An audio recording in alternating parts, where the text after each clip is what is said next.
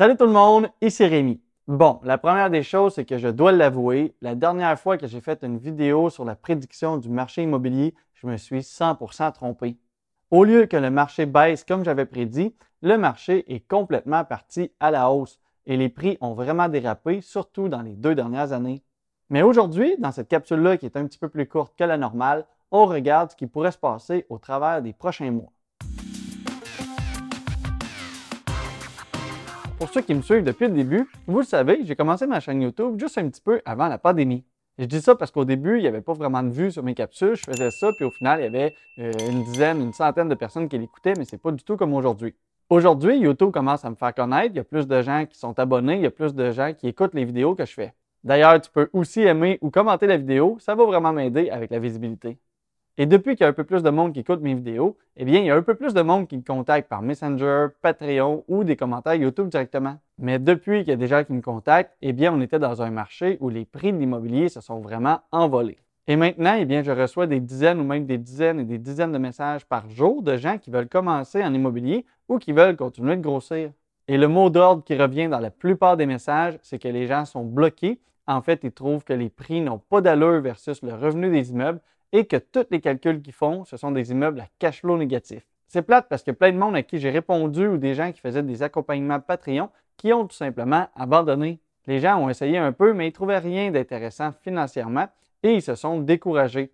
Et même s'il ne faut pas abandonner facilement, eh bien, dans un sens, je les comprends parce que c'était vraiment pas facile dans le marché qu'on était. Dans les deux, trois dernières années, c'était un marché vendeur qui n'a surtout pas été facile, encore moins pour les premiers acheteurs. Mais tout ça est probablement sur le point de tourner.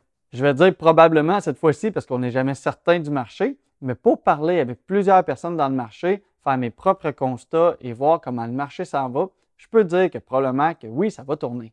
Quand je dis tourner, ce que je veux dire, c'est que le marché vendeur qu'on a connu au travers des dernières années est tranquillement en train de devenir un marché acheteur. En gros, un marché vendeur, ça veut dire que ce sont les vendeurs qui ont le gros bout du bâton. Il y a plus d'acheteurs qui cherchent des maisons ou des immeubles que de propriétés qui sont à vendre. Et ça, ça fait augmenter les prix et ça fait même faire des surenchères et des offres multiples. Pourquoi? Parce que tout simplement, les vendeurs sont en confiance qu'ils vont facilement trouver un acheteur. Donc, même si tu arrives avec une offre qui est à leur prix ou même qui serait plus intéressante que ça, ils sont quand même enclins pour eux à te dire non et d'espérer que quelqu'un d'autre ou toi-même, tu refasses une offre un petit peu plus haut. Parce que pour eux, si ce n'est pas toi, ça va être un autre qui va l'acheter, donc la vente ne sera pas perdue. Dans un marché comme ça, surtout pour un investisseur, il est temps de vendre des propriétés que vous avez qui auront pris de la valeur et de profiter de ce boom-là. Mais ce n'est pas vraiment le temps d'acheter dans un marché comme ça. À l'inverse, quand on est dans un marché acheteur, eh bien, ce sont les acheteurs qui ont le gros bout du bâton. Dans un marché comme ça, souvent, les vendeurs ne reçoivent pas beaucoup d'offres, donc c'est très rare qu'on va aller en offres multiples.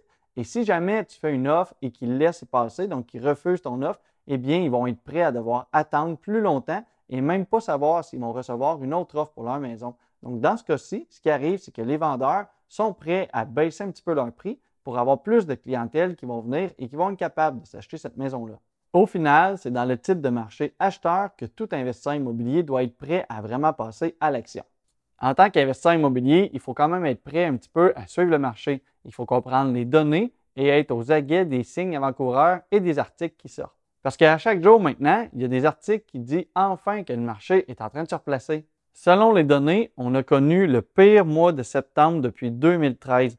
On comprend qu'il y a maintenant plus de maisons et d'immeubles qui s'affichent à vendre et moins qui se vendent. Ça veut dire qu'on se rapproche de plus en plus du marché acheteur ou du moins stabilisé. Les logements devraient devenir plus abordables en 2023 selon Desjardins. Ou encore, quel sort le marché réserve-t-il aux appartements neufs? Le marché résidentiel s'est figé depuis la remontée spectaculaire des taux d'intérêt. Les reventes ont glissé, les prix ont commencé à reculer. Des articles comme ça, il y en a tout le temps maintenant. Mais il faut quand même réaliser une chose. Dans la plupart des cas, les prix vont se stabiliser ou vont même diminuer un petit peu.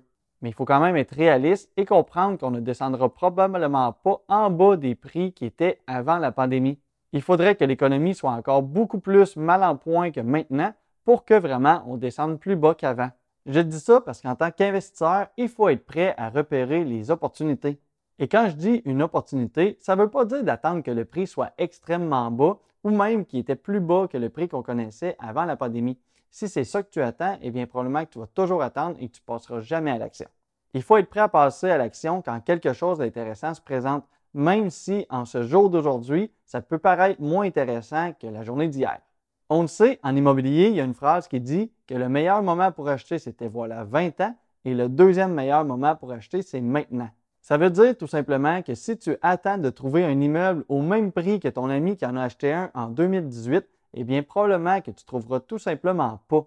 Si tu avais voulu acheter au même prix qu'en 2018, il fallait que tu achètes en 2018.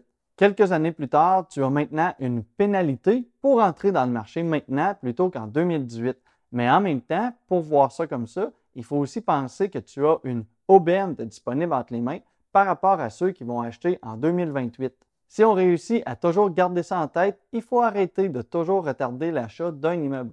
En plus du marché qui va tout simplement baisser ou se stabiliser, il va falloir être prêt et capable de repérer ceux qui ont des difficultés financières.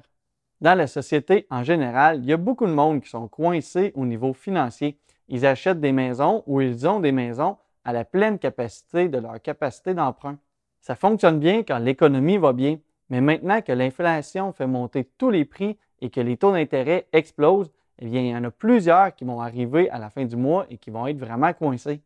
Et une fois que les cartes de crédit vont être pleines et que la marge hypothécaire va être utilisée, il y en a plusieurs qui vont devoir se demander si vraiment ils peuvent se permettre cette grosse maison-là ou cet immeuble à cash flow négatif dans le but d'espérer qu'il va prendre la valeur.